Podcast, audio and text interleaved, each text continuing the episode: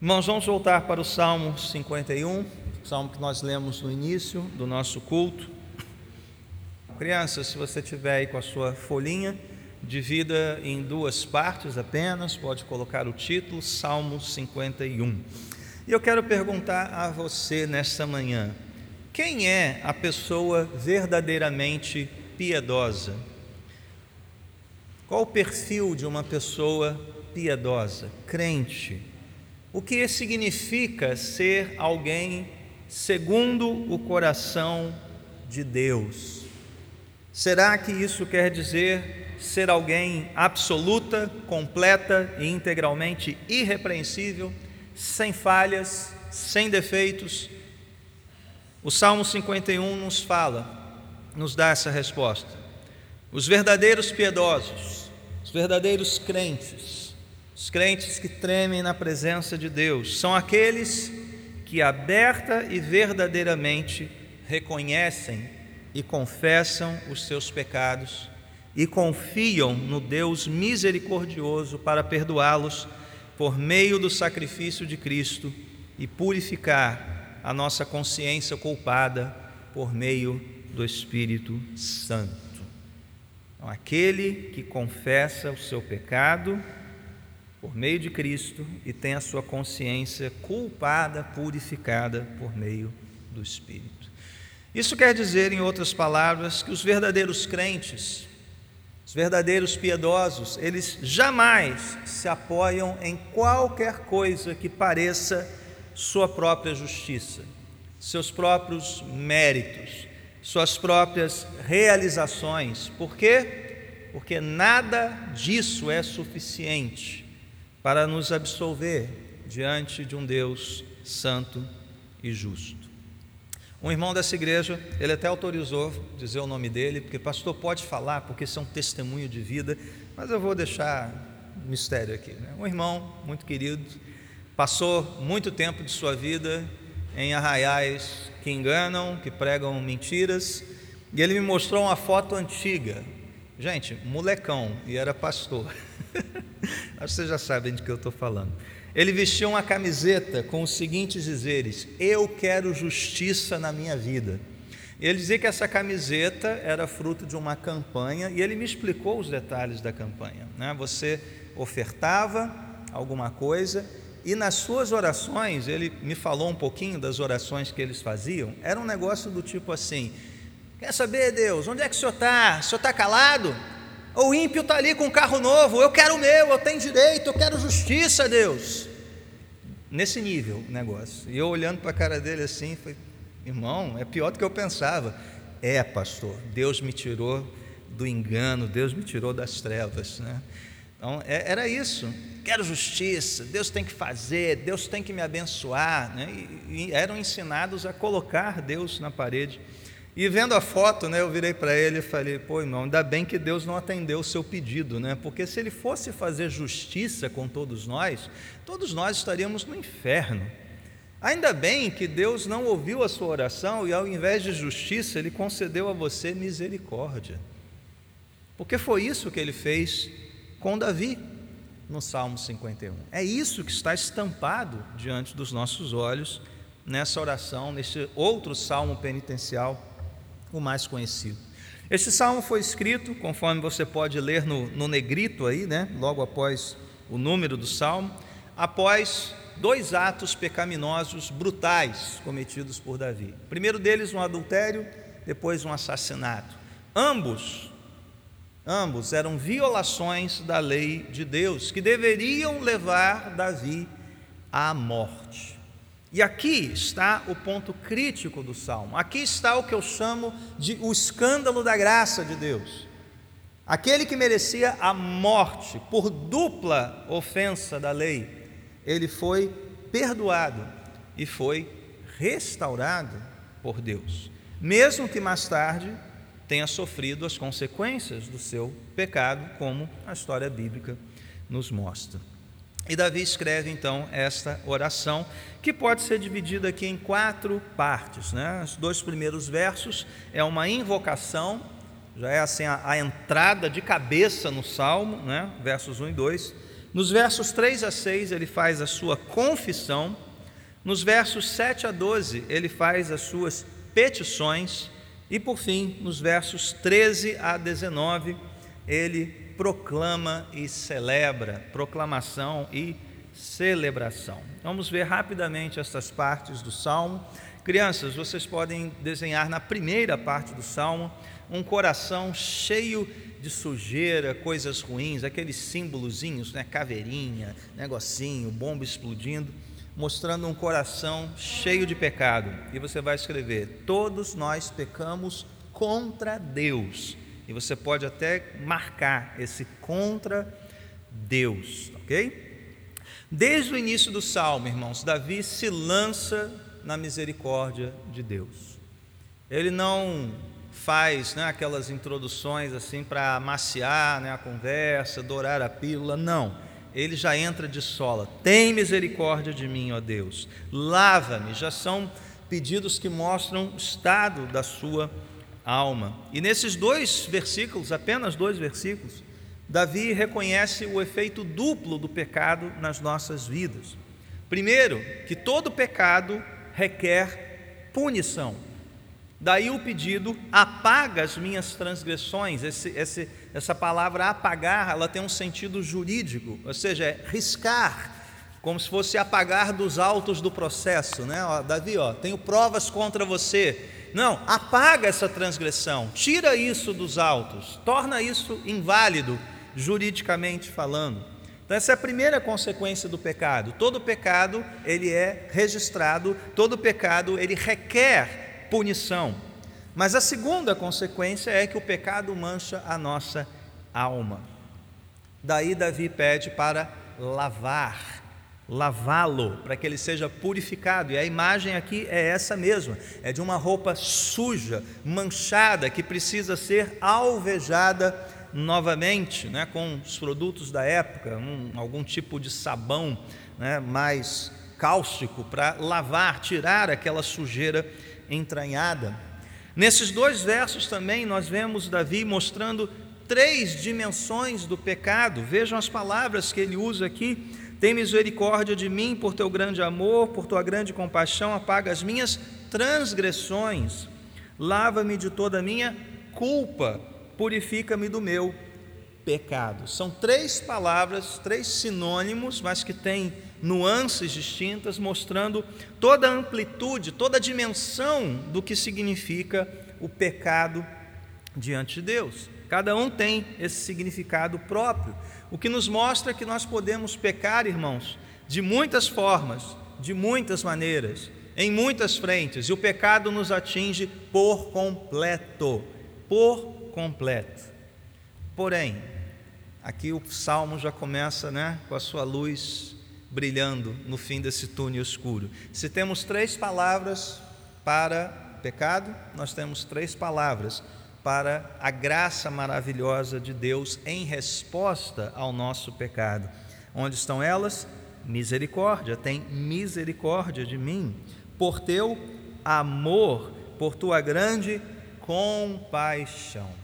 Então, se há três palavras para o pecado, há três palavras para mostrar a resposta de Deus quando você confessa e se arrepende do seu pecado: misericórdia, amor, compaixão.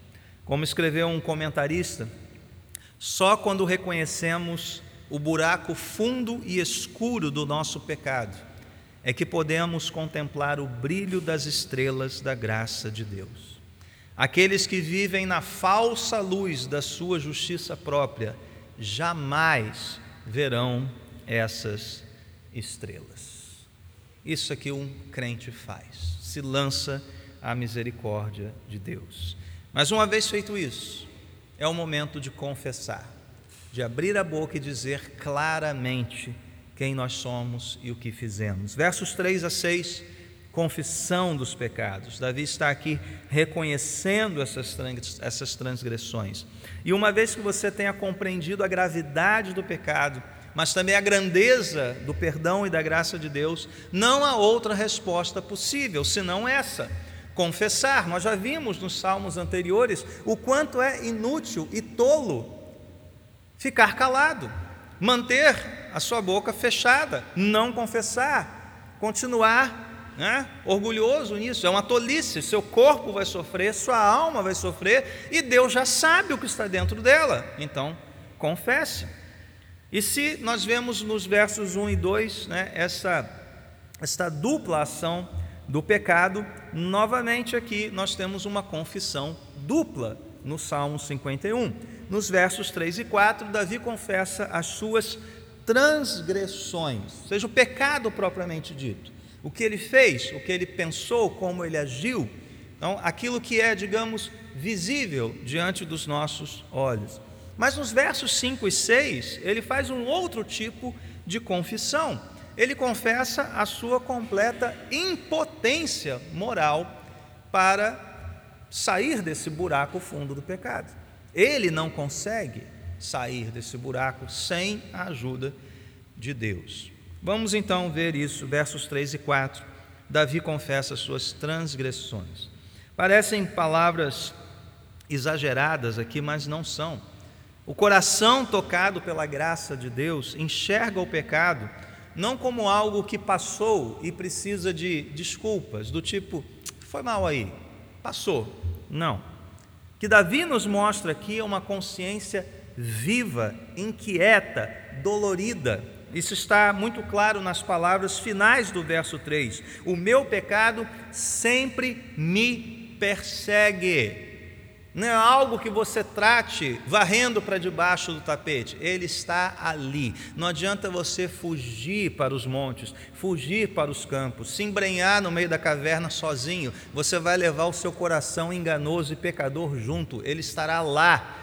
E a consciência culpada, ah, pecado que persegue, estará lá com você, não tem jeito. Portanto, confesse. É algo que é vivo, doloroso e que precisa de confissão. E no verso 4, irmãos, veja essa afirmação aqui de Davi: contra ti, só contra ti pequei. Parece também estranha esta afirmação, porque Davi pecou contra Batseba, Davi pecou contra Urias, Davi pecou contra o seu povo, porque ele era rei, mas ele diz que pecou contra Deus. E aqui é uma visão correta do que é pecado segundo a Bíblia, por ser uma violação do padrão divinamente ordenado. Todo e qualquer pecado é um atentado contra a santidade de Deus. E só Deus, portanto, tem a competência de julgar o pecado. E todo pecado contra um Deus santo deve ser punido na medida em que ele é um Deus infinito, grandioso. Todos nós merecemos condenação. E Davi reconhece isso. Mesmo que Deus não o perdoe, ele diz: Tens razão em condenar-me. O Senhor seria perfeitamente justo se não passasse a mão na minha cabeça, não perdoasse o meu pecado, não me livrasse da morte. É justa a tua sentença. Davi se reconhece aqui como merecedor daquilo que a própria lei dizia ser a pena para tal transgressão, a morte. Ele se reconhece assim. Sou, é, perdão, né? tens razão em condenar-me. Mas ele não reconhece apenas isso, não apenas as suas transgressões, mas a sua completa impotência para ah, se livrar disso, para se salvar com as suas próprias forças. E aqui nós temos esse ultrassom espiritual, né? Eu sei que eu sou pecador desde que nasci. Então, mamãe, futuras mamães assim, ó, desde que o primeiro coraçãozinho bate, ele já bate no compasso do pecado original. Já é uma música dissonante, por mais que seja emocionante, por mais que vocês vibrem, né, mães e pais, olha o coração batendo ali, né, vou aproveitar aqui a música, né? Dentro daquele peito também bate um coração pecador. Não só no peito do desafinado, dentro de cada pecador bate um coração pecador, manchado pelo pecado original. Pequeninos Adões e Evas nascerão e povoarão a nossa igreja, as nossas casas, desde, desde que Davi, Davi nasceu, desde o ventre de sua mãe, ele já estava manchado pelo pecado original. O que nos mostra, irmãos, que nós não é, é, somos pecadores porque pecamos, nós pecamos porque somos pecadores. Essa é a nossa condição, desde nascença, nós somos isso, nascemos assim.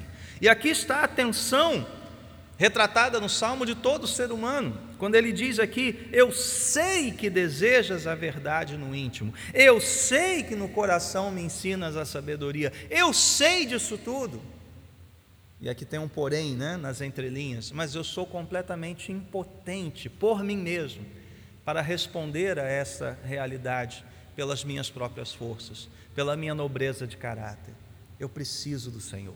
Eu preciso da misericórdia de Deus, eu preciso da graça de Deus. Por mim mesmo, por mais que eu saiba essas coisas, eu não ajo em conformidade com estas coisas. Sabemos que existe verdade, sabemos que Deus deseja a verdade, sabemos que Deus ensina a sabedoria, mas nós permanecemos tolos, querendo caminhar com as nossas próprias pernas, somos inclinados à rebeldia. E Davi está dizendo que sabia de tudo isso, mas que não pode por si próprio caminhar segundo esse padrão. E você sabe disso? Você sabe o que Deus requer de nós? E será que você se acha forte o bastante para responder a isso? Qual é a resposta que você dará diante de Deus ao se examinar? Você vai se lançar à sua misericórdia ou você vai permanecer resistente, achando que pode sair do buraco escuro do seu pecado por suas próprias forças? Davi sabia a resposta a isso. Aí ele começa a pedir, pedir mais, a partir do verso 7. Crianças, agora você vai desenhar na outra parte da sua folha um coração completamente diferente, limpinho, com uma cruz dentro dele. E você vai escrever o restante da nossa frase. Né? Se todos nós pecamos contra Deus, em Jesus temos perdão e capacitação. Em Jesus temos perdão e capacitação.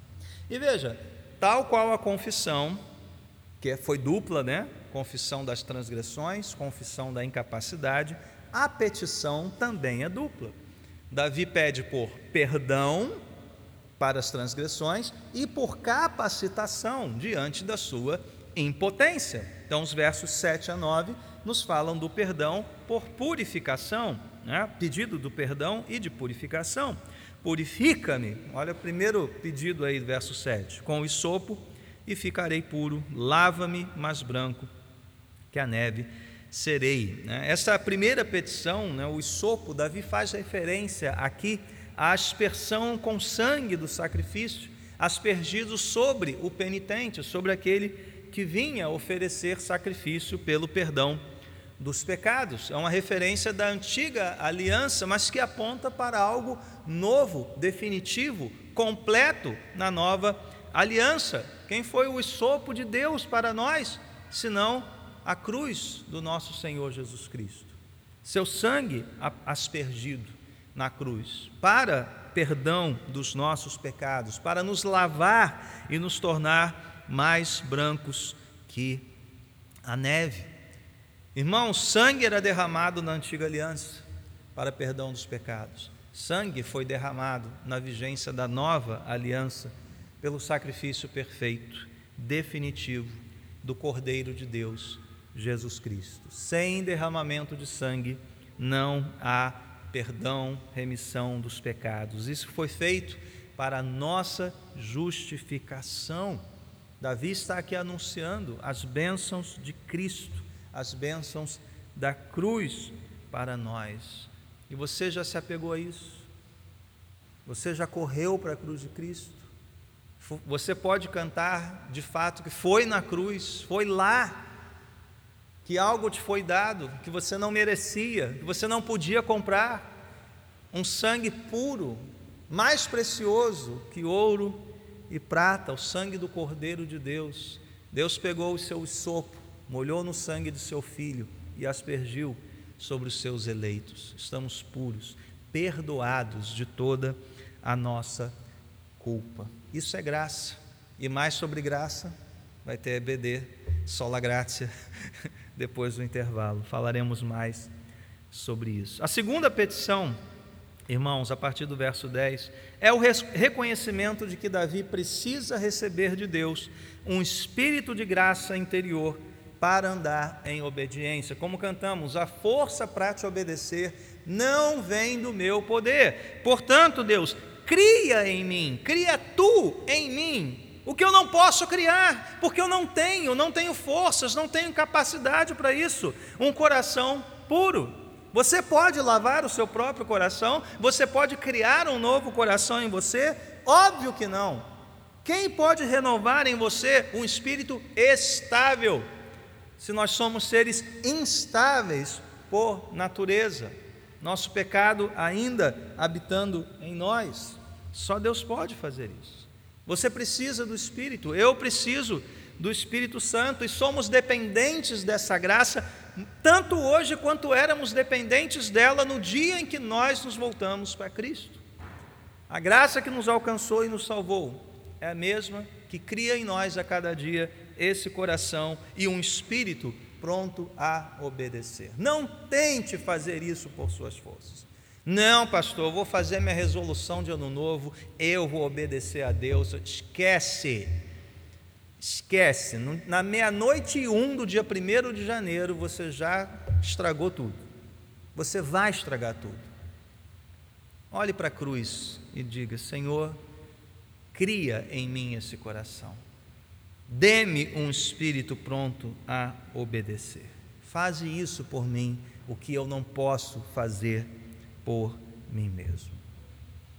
Irmãos, chegando nesse estágio do salmo, né, que Davi vai fazer a partir daqui, e só aqui ele faz.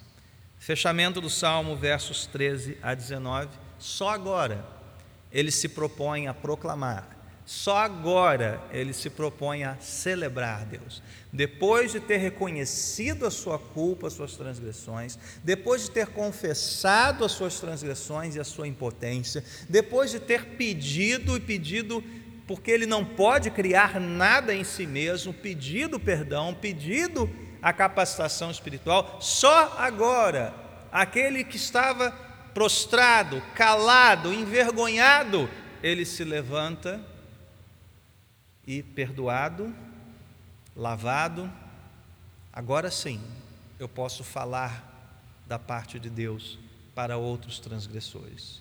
Agora sim eu posso celebrar isso diante de mim. É o que Davi faz. Verso 13: Então e só então ensinarei os teus caminhos aos transgressores. Essa é a proclamação e celebração do indivíduo Davi do perdoado. Versos 13 a 17 mostra isso. Mas nos versos 18 a 19 nós temos um convite à celebração coletiva. Né? Por tua boa vontade, faze Sião prosperar. Davi se junta a outros perdoados, a outros quebrantados, a outros filhos de Deus para celebrar o Deus de toda graça. Somente após isso, é que ele se levanta então para anunciar e para ensinar. E aqui eu chamo a sua atenção para os versos 16 e 17. Aqui está a essência da adoração. Foi assim que nós começamos o nosso culto. Nós podemos fazer muitas coisas aqui, irmãos, e muitas coisas bonitas. Cumprir um ritual de modo perfeito, não desafinar nenhuma nota, né? Cada movimento nosso ser gracioso, intencional, tudo né, convergir de uma maneira assim que você diga: nossa, que organização, que coisa bonita.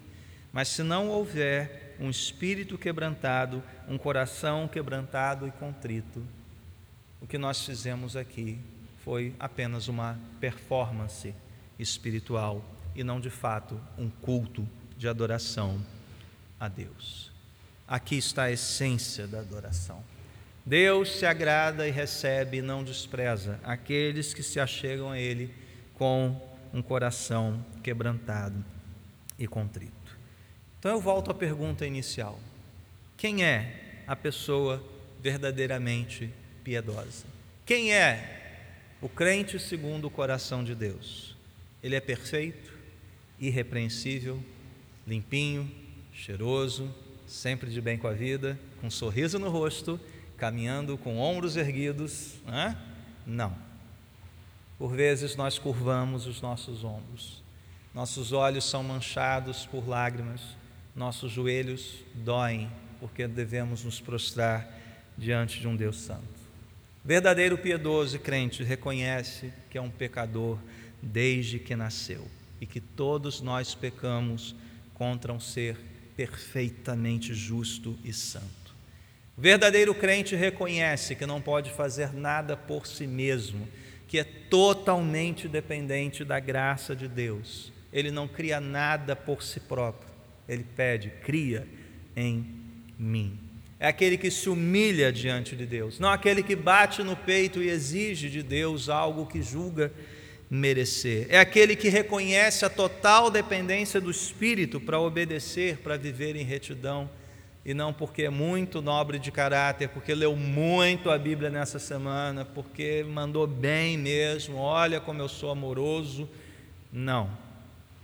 Irmãos, Deus teve misericórdia de nós, por meio de Jesus Cristo. Misericórdia de nós. Então, agora, se você já confessou, se você já é essa pessoa, agarre-se a Ele, porque é desta graça que nós precisamos todo santo dia. Você precisa hoje disso? Você precisa confessar hoje mais uma vez? Faça isso. Oremos. Feche seus olhos. Deus e Pai, eis aqui a tua palavra que nos confronta, que nos fere, mas que nos ergue Ergue os nossos olhos para ti. Os pedidos de Davi são os nossos hoje, Senhor. A confissão dele é a nossa hoje. E o desejo de, de anunciar esta graça que seja o nosso hoje também. Somos gratos pela tua palavra. Somos gratos pela verdade. Somos gratos por Cristo Jesus aquele que derramou sangue inocente para nos perdoar e nos salvar, nos enviou o Espírito para que vivamos, Senhor, em retidão, em santidade, totalmente dependentes dEle. Nós oramos assim, agradecidos a Ti, em nome de Jesus. Amém.